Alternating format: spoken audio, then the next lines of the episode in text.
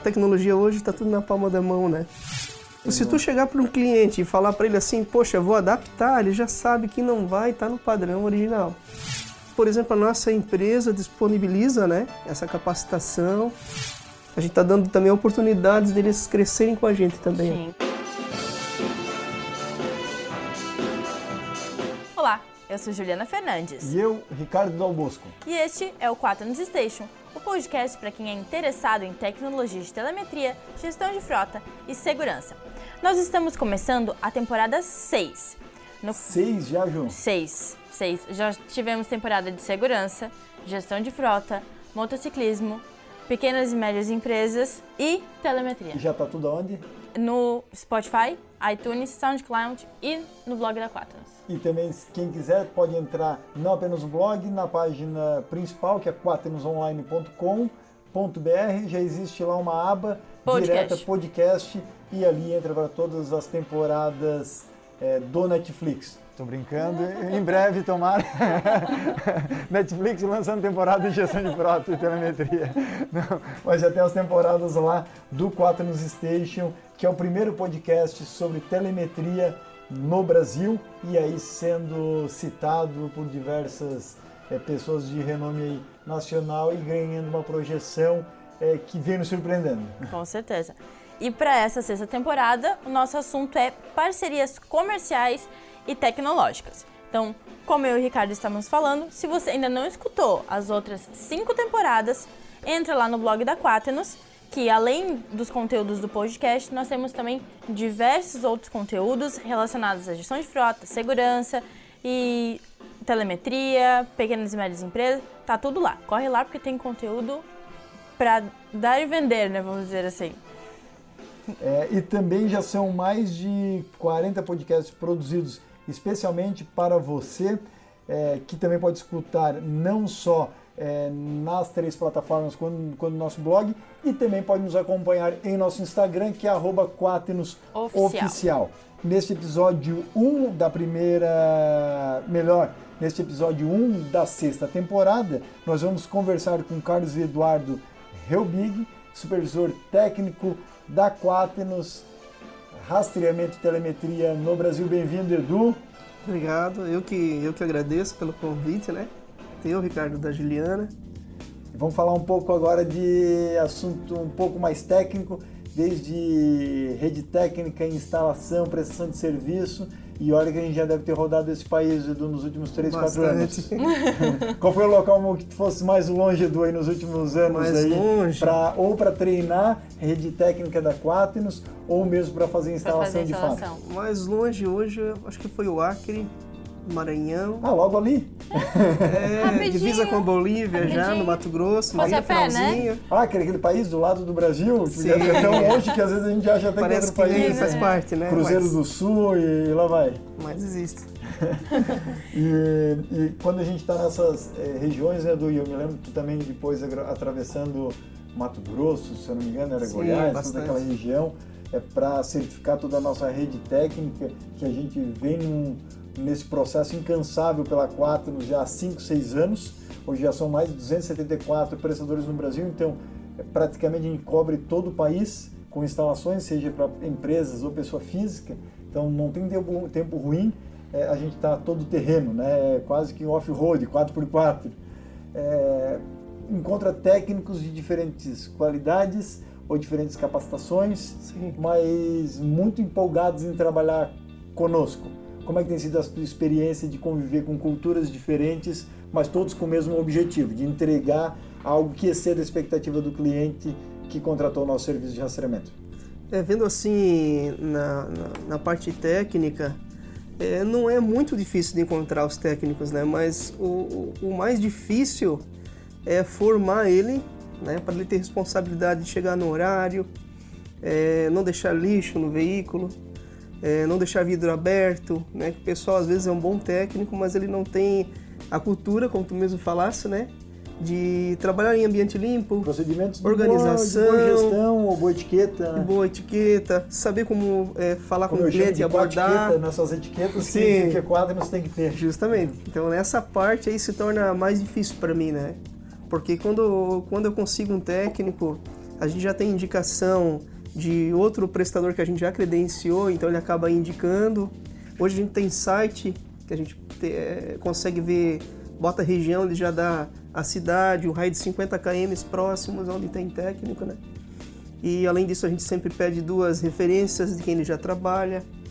Então, até que para encontrar não é difícil. O difícil depois é eles se encaixarem no nosso padrão, né? E serem mentoriados o tempo todo para fazer com excelência o que eles têm que fazer, né? Essa está sendo a parte mais difícil para mim, na verdade. Até é. que não é a parte técnica.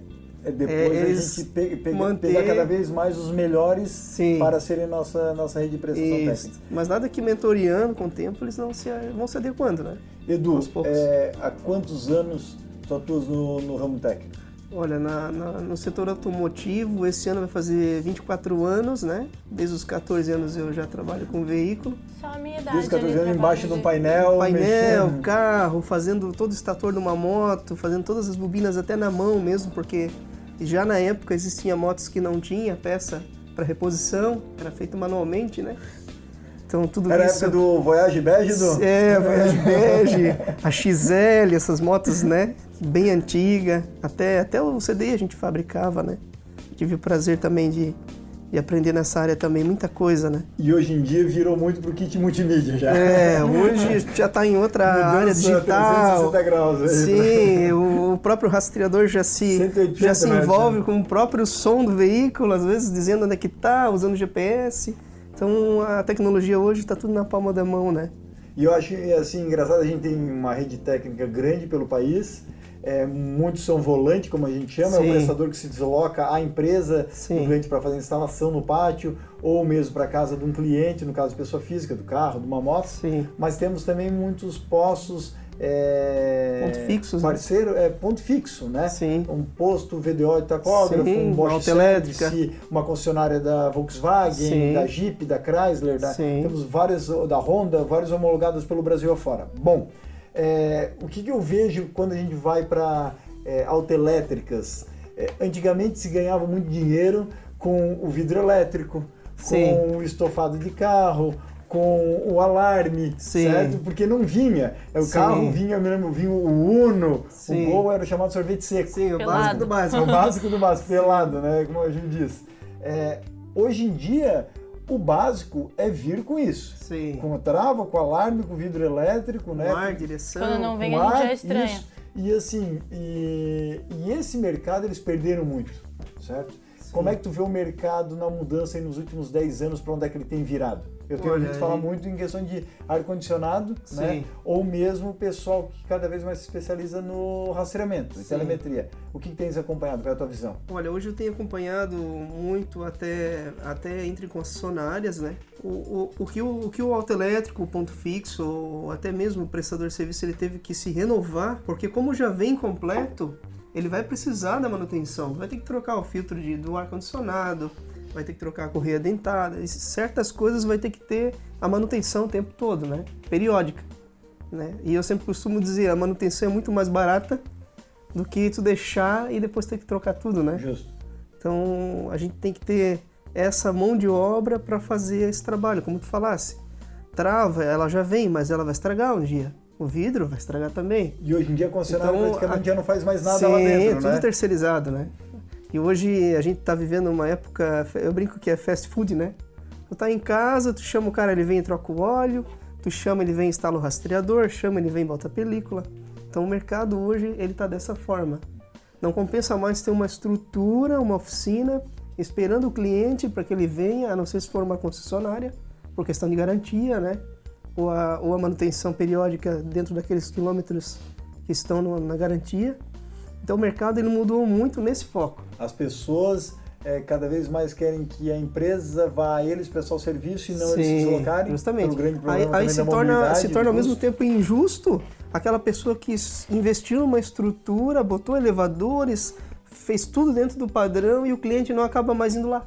Ele prefere que venha em casa, com toda a estrutura, Sim. na casa dele, e, e, já focado no carro dele, não numa montoeira de carro empilhado dentro de uma oficina e cada um mexendo num pedaço do carro dele, entende? Isso hoje em dia nas grandes metrópoles, grandes capitais, está cada vez mais comum. Mais comum. Mas chegando nas cidades periféricas logo, logo. Sim, eu acredito que sim. Questão de mais um ano aí vai ter muita inovação ainda. E Edu, é, nessa tua andança pelo Brasil todo, né, é, capacitando é, os sim. instaladores e também instalando no, nos veículos, Quais foram os, os erros mais comuns que tu viu nesse, nesses 24 anos? Olha, erro, erros comuns. É, em vez de pegar do início a instalação, né, ir lá na caixa fusível, pegar o positivo, pegar um local melhor da massa, fazer o negativo, buscar até mesmo na ignição, se ele não consegue encontrar no chicote do veículo, pega lá na, ignição, no comutador da ignição, faz novo, né? E o pessoal não, o pessoal às vezes aproveita um alarme que já está ali, já vem tudo por alarme, então ele vai lá e ramifica mais o equipamento, né? então acaba criando uma resistência naquela instalação. Em vez de ter, vamos supor que nem uma casa, né? em vez de cada tomada ter o seu disjuntor, como a gente estava falando antes ali, acaba ficando tudo numa coisa só e acaba sobrecarregando aquele fusível que está mandando aquela, aquela função para aquele equipamento, né? Sem contar que o, o, o próprio rastreador, quando ele pontua de 3 em 3 minutos, ou ele hiberna, ele acaba fazendo disparar o alarme do veículo com o veículo fechado. Porque o próprio tá... sensor entra em conflito, que é um sensor de ultrassom, ele emite ondas sonoras, né, que a gente não vê, mas ele capta movimento. Então, o próprio ponto A do equipamento, se ele estiver próximo do rastreador, ele vai fazer ficar disparando o alarme do cliente.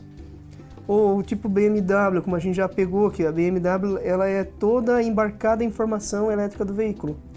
Então, cada vez que o rastreador pontuava, ativava um módulo lá atrás da BMW, que aquele módulo mandava informação para mais seis módulos de ignição eletrônica. Então, aquele carro que é preparado para hibernar o próprio sistema do veículo, ele acordava o tempo todo, tempo todo. e gastava a bateria do veículo no outro dia, um veículo zero, Sim. que não tinha como dar problema, né? Ele vai ter que ter uma capacidade muito grande, muito além daquilo que ele já faz, né? Até porque quem é especializado com rastreamento nem sempre instalou um alarme no veículo, nem sempre instalou uma trava, nem sempre tem o feeling de lá na caixa, numa central de fusíveis, ó, oh, posso pegar aqui por trás e tal, né? Que é o caso do Camaro, a gente tem que desmontar quase metade da caixa de fusíveis para conseguir um bom positivo. Uhum. É difícil porque não pode encostar em local nenhum da lata, senão fecha curto. Sabe? É um carro de alto risco para quem está fazendo. Sim. Então tem que ter uma perícia bem mais avançada, né? Não só no instalar, é, onde ele vai pegar o fio, ele tem que ter certeza que é o melhor ponto. Né? E como buscar essa capacitação? Porque são detalhes que Olha, hoje, hoje, por exemplo, a nossa empresa disponibiliza né, essa capacitação. É, eu sempre brinco que eu, a gente arruma pessoas para a gente mentorear o tempo todo, mais um filho, né? Porque a gente está lá o tempo todo mentoreando, mentoreando, e as pessoas, ela, ela já acaba não fazendo mais errado. Ela não acaba sendo, a não ser se for um acidente, né? Mas se ela fazer com todo o treinamento que a gente dá e continuar no erro, aí já é porque a pessoa ela já, é já tem teimosia ou quer continuar no erro e fazendo do jeito errado, né? Não é o perfil de trabalhar com Não é o perfil de trabalhar com a gente. Então a gente dá capacitação. Hoje tem a SESV, que é um centro que a gente no qual é completo, desde o terminal olhar, o terminal de encaixe, fita dupla face, espuma para passar no equipamento. E ainda acaba, eu brinco com eles que acaba sobrando para outro carro ainda, porque a gente manda mais do que é preciso, né? Edu, e se a gente pegar a tua, não apenas de, eh, não só de dos 24 anos, mas entrando mais nas qualificações técnicas durante esses últimos anos, né? Sim. E principalmente no período da Quaternos, inclusive, onde é que fosse capacitado é, pela empresa como perito, Sim. É, conta um pouco há a respeito dessa... Há dois anos já, isso mesmo.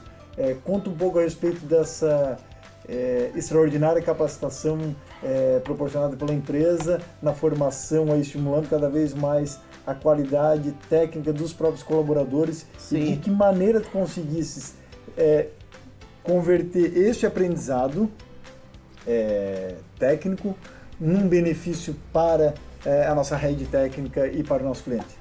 Olha, uma, uma das da, dessa qualificação que tu falasse foi importante porque eu via muita dificuldade em fazer um checklist, uma coisa simples que ele podia fazer visualmente, olhar o veículo, ah, Edu, poxa, eu tenho que fazer tudo isso aqui. Não, tu vai olhar visualmente se o veículo está em condições de fazer instalação. Claro que ah, uma sardinha na porta não vai deixar de instalar o rastreador.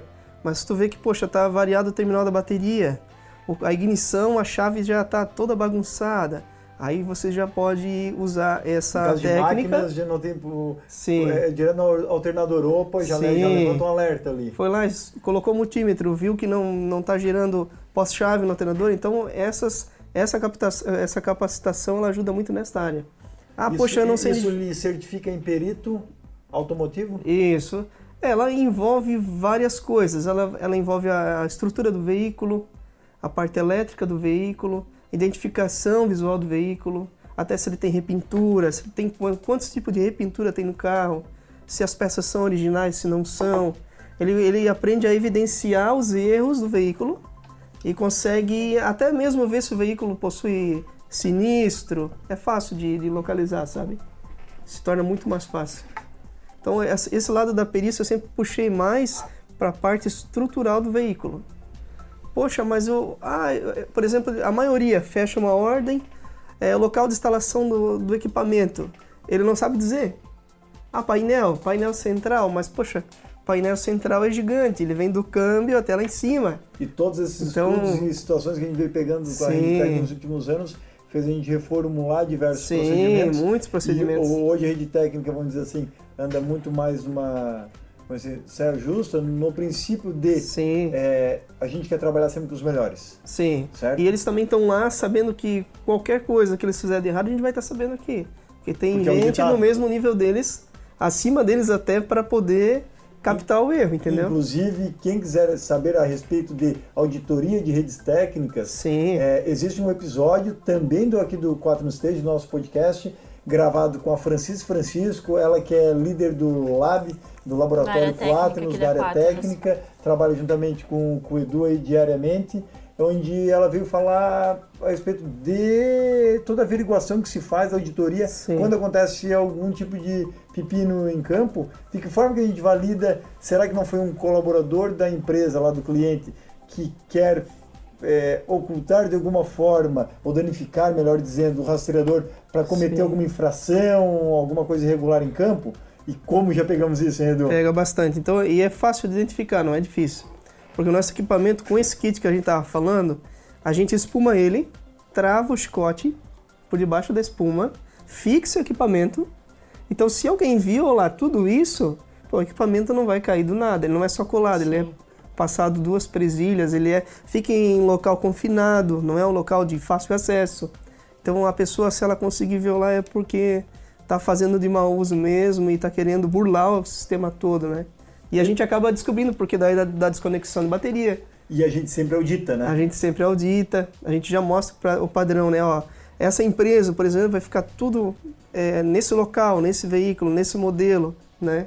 Edu, é, eu me lembro quando a gente se conheceu, a gente comentava muito a respeito dos absurdos é, que eu via em campo, é, não da nossa rede técnica, mas já tinha presenciado em muitas instalações de clientes que a gente havia ganho pelo Brasil afora, Sim. onde clientes, grandes frotas também insatisfeitos nos chamavam assim, pelo amor de Deus, eu não aguento mais determinada Sim. empresa, e não, não vem o caso citar aqui os nomes delas, mas é, eu não consigo gerir minha frota de maneira adequada e, e fui recomendado para chegar até vocês e que vocês Sim. resolveriam isso. E quando a gente ia fazer as, as instalações, a gente encontrava de tudo como outra rede técnica havia deixado e a gente, vamos dizer, a gente ia consertar o problema e são clientes que felizmente estão conosco até hoje. É, mas assim, na época eu me lembro de, de, eu digo assim, não são nem maus procedimentos, são péssimos procedimentos de instalação. Eu Sim. posso citar aqui facilmente uma dúzia. O, o que mais te impressionou até hoje que tu viste em redes técnicas por aí e que depois a gente teve que, que consertar o problema também, de outros, vamos dizer assim, consertar o problema de, da é, concorrência a, e que a gente depois acabou ganhando do cliente para resolver. A gente acaba pegando ainda, Ricardo, porque em alguns casos a empresa que é nossa cliente, o carro é locado e tem rastreador da empresa que locou. Então, já, a gente já está fazendo um, um nosso equipamento para a empresa, mas já existe um primário lá instalado, né? Então o que mais me impressionou, não sei se for por causa do frio, né? No Rio Grande do Sul eu vi equipamentos é. enrolados com meias. Meia? Né? Com meia. Duas meias, uma dentro da outra. Acho que faltou o equipamento, ele botou o que ele tinha na mão e, e instalou, né? É o, é o chamado é, VCD, né? É o, o equipamento, você conhece esse modelo, Gil? Não, VCD? não, vai com Deus? Vai com Deus. é o famoso hardware vai com Deus. É, mais ou menos isso. Aí outras coisas que a gente já viu também é esponja de louça enrolada, né? Não tinha espuma ali, botou uma esponja de louça, Scott Bright, que a gente fala, né? Então, a gente já pegou casos assim, eu já vi fio de luz, fio rígido, que não é nem para linha automotiva. É de instalação elétrica em casa? Em casa, residencial, predial, os caras fazem lá, coisa nada, né? Aí não tem um terminal, eles enrolam no parafuso, o fio terra, parafusa junto, depois o fio se arrebenta, né? A gente vê muito, muita coisa assim, sabe? E, e assim, saindo até um pouquinho da, da parte de rastreamento e telemetria, vindo na parte ainda mais antiga que atuavas no teu mercado, aí tua experiência aí de praticamente Sim. 24, 25 anos de mercado. É, quais são os absurdos que tu visses que eh, redes técnicas cometiam no passado e que provavelmente são pessoas que não se criaram no mercado? Olha, tem bastante coisas, né? Eles não seguem padrão, é, não sabem o que é um... Esse é o, é o principal problema, tu acredita? Eu acredito que sim. Porque as, as, é a falta de capricho mesmo. Assim, se não... tu chegar para um cliente e falar para ele assim, poxa, vou adaptar, ele já sabe que não vai estar tá no padrão original. Eu digo já o seguinte, fala adaptado. Quando, quando tu pergunta para alguém assim, ah, você consegue instalar no meu veículo, na minha moto, tal coisa? Ah, e, e a pessoa fala assim, olha, né? Então, quando começar com olha, bem, então, né? Bem, Já posso é. tentar, sabe? Ou até posso fazer. Quando o cara fala assim, até posso prestar esse serviço, Sim. eu digo assim, sai uhum. fora. sai, sai, fora, corre, Sim. corre. Porque em que, algum momento vai dar problema. O cara é. não é especialista e eu digo o seguinte: quer, quer colocar um sistema de rastreamento de ação em frota telemetria, procura quem é especialista no assunto, na não área. procura adaptação, não é na área. Justamente. Até porque tem que ter um bom nome, tem que ter um bom mercado, né? Hoje a gente já ultrapassou longe isso. O nome nosso lá fora é muito bem visto, eu sempre falo. A camisa é pesada, eu sempre brinco, né? Porque não é fácil, às vezes tem o número 10, o cara tem que fazer o gol e não tem jeito, né? Então é assim, Ricardo, é, a maior parte do pra nosso gente, problema... a gente diz, do 10, é, 9,5 não serve. Sim. Não. Aqui dentro é 10. Aqui dentro é 10, é verdade. E os carros mais novos, né? Tipo que a gente, tava, a gente mesmo estava fazendo, né? Lamborghini, Ferrari, vários modelos, né? É, esses carros, por ser ícone, por ser é, alguma coisa assim fora do comum, é o mesmo procedimento, não muda nada, entende? Mas por ser um mito, aquele carro, os técnicos vão com medo, poxa, mas eu nunca fiz. Aí tu faz um com, ele junto e, poxa, agora eu consigo fazer. E hoje eu digo não só frotas pesadas, né, do, é, das mais complexas que a gente instalou no, no Brasil, é, mas até carros de alto luxo como Sim. Lamborghinis, Ferraris e quem Sim. quiser nos acompanhar tanto no nosso canal no YouTube quanto no nosso próprio, próprio blog, existem inúmeros vídeos e matérias de clientes que a gente atendeu de alto luxo no, no país. É, dos maiores executivos saem na capa da Exame, da Forbes aí, Sim. a gente já instalou, seja na residência deles e lá vai pedrada, é porque a gente tem bala na agulha, eu digo. Sim. Ele tem capacidade técnica uhum, e né? competência operacional de terreno para conseguir prestar esse serviço. Verdade. Mas eu me lembro muito daquela sequência de dois dias que a gente instalou de Ferraris a Lamborghini. Sim, 15 é, veículos, né? E, e o, o, o, que, o que é o mais desafiador nesse tipo de veículo? Olha, o mais desafiador é que não pode ter erros, né? que um erro é fatal, a despesa é grande, nem sempre tem a peça. Como, uma... diz, o, como diz o João, João Vilense, né? O, João, o tipo João Vilense, caixão pro bilho. Caixão pro bilho. é, é, caixa, é, é, caixa de, de brita, que não diz a turma, né? Que dali vai pro caixão, né? Mais ou menos isso aí. É, é, o maior problema do importado, como a, citasse ali os supercarros, né? Eles, além de loja, eles importam os veículos de fora então, por exemplo, eles, têm, eles tinham lá um dos carros que foi mais difícil de fazer, que era um Dodge, né? Dojão americano, que a gente brinca, né? Esse é um carro muito difícil de mexer, ele é todo lata mesmo. Então, a, o, a própria é, próprio sinal do rastreador demorou para subir muito. A gente teve que dar várias voltas com ele, né? Que eles ficam em subsolo, tudo. Então são carros ícones, né? Que só tem uma ou duas amostras. E peças, às vezes até uma ou duas Peças, se, por exemplo, se envolver qualquer coisa na injeção eletrônica, pode dar um monte de avaria. ninguém vai ter scanner para esse tipo de veículo, então ali tem que ter perícia mesmo no que está fazendo e, e, saber muito bem dominar né, a coisa para não para não dar e mesmo assim dá um friozinho na barriga, né, quando faz, dá umas tremedeiras, depois vai. Depois Mas gente... deu tudo certo, não deu? Tudo certo, ah, então. tá funcionando, graças a Deus. Né? Edu, e, uma, e, um, e um trabalho que a gente faz e preza aqui no Brasil, é, e a gente falava isso no podcast com a Francine Francisco, é que todos os equipamentos, quando saem da Quaternos para o cliente, é, na verdade não vai para o cliente, vai para o instalador, já instalador. o cliente não lida com o produto, ele contratou um serviço e ele precisa que aquilo funcione, ok? Sim. Eu digo, o hardware é problema nosso, né? Sim. A gente tem que, tem que resolver. Então é chave na mão que a gente entrega. Sim. É, agora, todo produto quando sai da Quaternos, ele sai com uma configuração, testado, garantia de homologação. Sim, okay? para aquele com, cliente. E com diversas validações e para aquele cliente, bem Sim. dito. Perfeito, para aquele cliente. É, quando a gente pega todo esse processo, é, de nada adianta se o procedimento de instalação lá na ponta Sim, também na correia que é o que vai fazer acontecer, né? Perfeição, Sim. certo? Sim. Que a gente falava até no episódio que é até a Francine brincou que era a tríplice do fogo, né?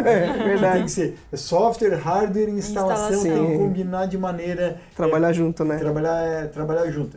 O que a gente vê hoje em dia no mercado aí afora é soluções muitas vezes não entregando o que prometem, muitos Sim. clientes daí dá pena, porque muitos, muitos é, que depois acabaram virando nossos clientes, mas muitas pessoas caindo nesse tipo de roubada Sim, no mercado. Sem contar que o veículo vem já com um monte de avaria, chicote já fez bloqueio em dois, três lugares diferentes, não conseguiram fazer, aí perde a garantia total do veículo. Então isso a gente... É o seguinte, tem muitos modelos de veículo, quando vem para a nossa instalação, chegam aqui e, com um painel que parece um pinheirinho de Natal. Sim, tudo aceso, né? tudo aceso, né? E parece que querem que a empresa resolva aquele problema de dois, três instaladores que fizeram um trabalho, eu posso dizer que trabalho de porco mesmo, Sim. no passado, e Sim. sobra para quatro e nos agora resolver, Sim. certo? Então a gente também tem que fazer um trabalho sempre instrutivo perante o cliente, no sentido, olha aqui como é que é a instalação que estavam tinham deixado no seu veículo, é, como é que está a qualidade da sua parte elétrica, está boa, está ótima, está péssima, mas sempre deixar o cliente ciente disso. É isso aí. A gente, como diz o Edu, a camisa pesa, certo? A camisa 4 nos dá um peso sobre o colaborador e é nosso papel, sim, de forma transparente, passar isso para o cliente. Sim. Mas e... também vem um pouco do cliente procurar é, uma empresa referência no mercado, né? E como também a gente trabalha muito e como a gente trabalha muito com frota, gestão, né? Então a gente tem já esses veículos locados. E como eles são para entrega e já são veículos 2015, 16, já foi andado um monte, né? Eu costumo brincar, ele nunca bateu, mas já apanhou bastante, né? Então a gente já vai pegar esse veículo com bastante avaria, seja no painel, seja onde a gente vai instalar nosso equipamento, já tinha outro e só tem aquele ponto para pegar certos veículos. Então corre esse risco, né? Não tem jeito, né?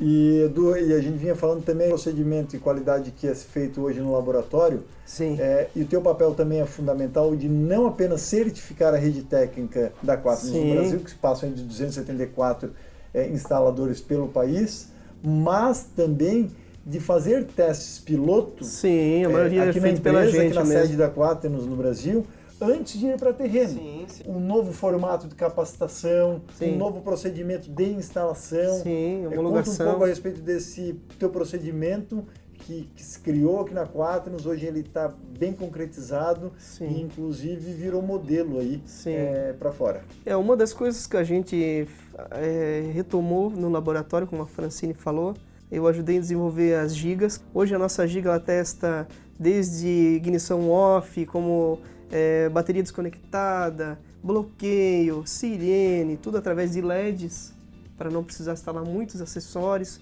Então isso a gente desenvolveu, levei quase quatro meses para fazer todas essas gigas. Né? Então ali dá bem preciso o teste, fica mais fácil para eles fazerem lote, para render mais também, né? a parte de, de configurações. E depois a gente é feito todo esse trabalho de novo em campo, e lá no cliente é, é, bom lembrar sempre, Ricardo, que esses testes pilotos, antes de botar qualquer prestador, é nós que fizemos lá em campo também, três a quatro a cinco testes que ficam rodando. Esses testes são homologados, são batidos fotos, são feitos laudos para depois, a hora que o técnico for fazer, já está documentado, ó, bloqueio nesse carro. Como a gente tem exemplo de uma empresa que fez recente com a gente, era tudo Ford K Então foi, foi muito mais fácil. A gente homologou já onde era o bloqueio, bateu foto. Então até na hora do treinamento já enviava foto, já enviava PDF, já, já tinha o padrão. A rede técnica quer. Já tinha o padrão para não o prestador de Manaus fazer de um tipo, de Brasília de outro tipo, em São Paulo outro tipo. Perfeito. Ficou tudo local padrão, onde tinha que ter o RFID padrão alguns gestores daquela região queriam mudar, mas poxa, o Brasil inteiro já está assim, aí ele, não, então realmente tem que ser ali mesmo. Selo Q? Sim. Quatro no selo Q de Sim. qualidade. Tem que ser assim, muita coisa. A gente tem que quebrar uns protocolos, é, fazer o efeito ser certeiro mesmo para não ter erro nenhum e funcionar. Não dá né? margem para erro. Sim. Tanto na homologação quanto nos testes pilotos. Sim no envio de equipamento e depois na instalação. na instalação. Depois da instalação. E na instalação as caixinhas são identificadas com o cliente, o modelo. Eles sempre me perguntam, porque eles trabalham, como a gente está falando, mais para mais empresas. E acabam esquecendo em campo. Em campo tu tá naquela adrenalina de fazer tudo acontecer.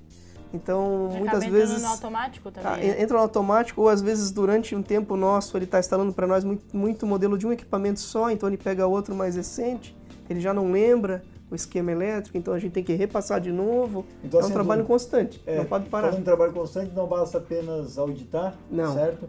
Tem é, que estar tá mentoreando o tempo todo. É isso que eu ia chegar. É preciso depois, não só mentoreando, mas também auditar. Esse trabalho é fundamental Sim. para a melhoria contínua. Tanto é que hoje a gente está vendo os clientes né, elogiando alguns técnicos. Poxa, eu quero só que essa minha tenda, gostei, acertou. Poxa, dá um problema, ele fica até o fim, não desiste.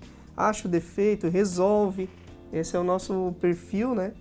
Até dois, três técnicos que a gente vem se destacando bastante agora vai, vai ajudar na parceria de novos parceiros, vão tentar ponto fixo para a gente.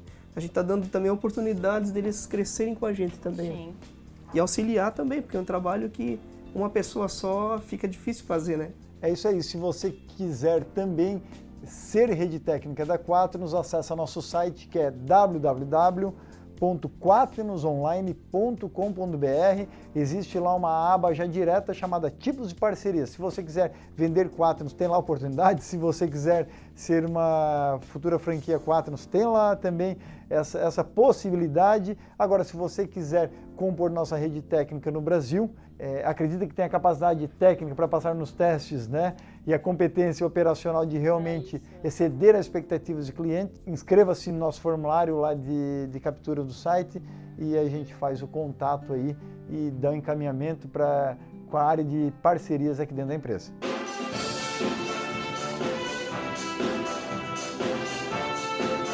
Ju, a gente vai chegando ao fim aí de mais um um episódio do Quase Seixo, nessa temporada aqui focada em parcerias comerciais e tecnológicas.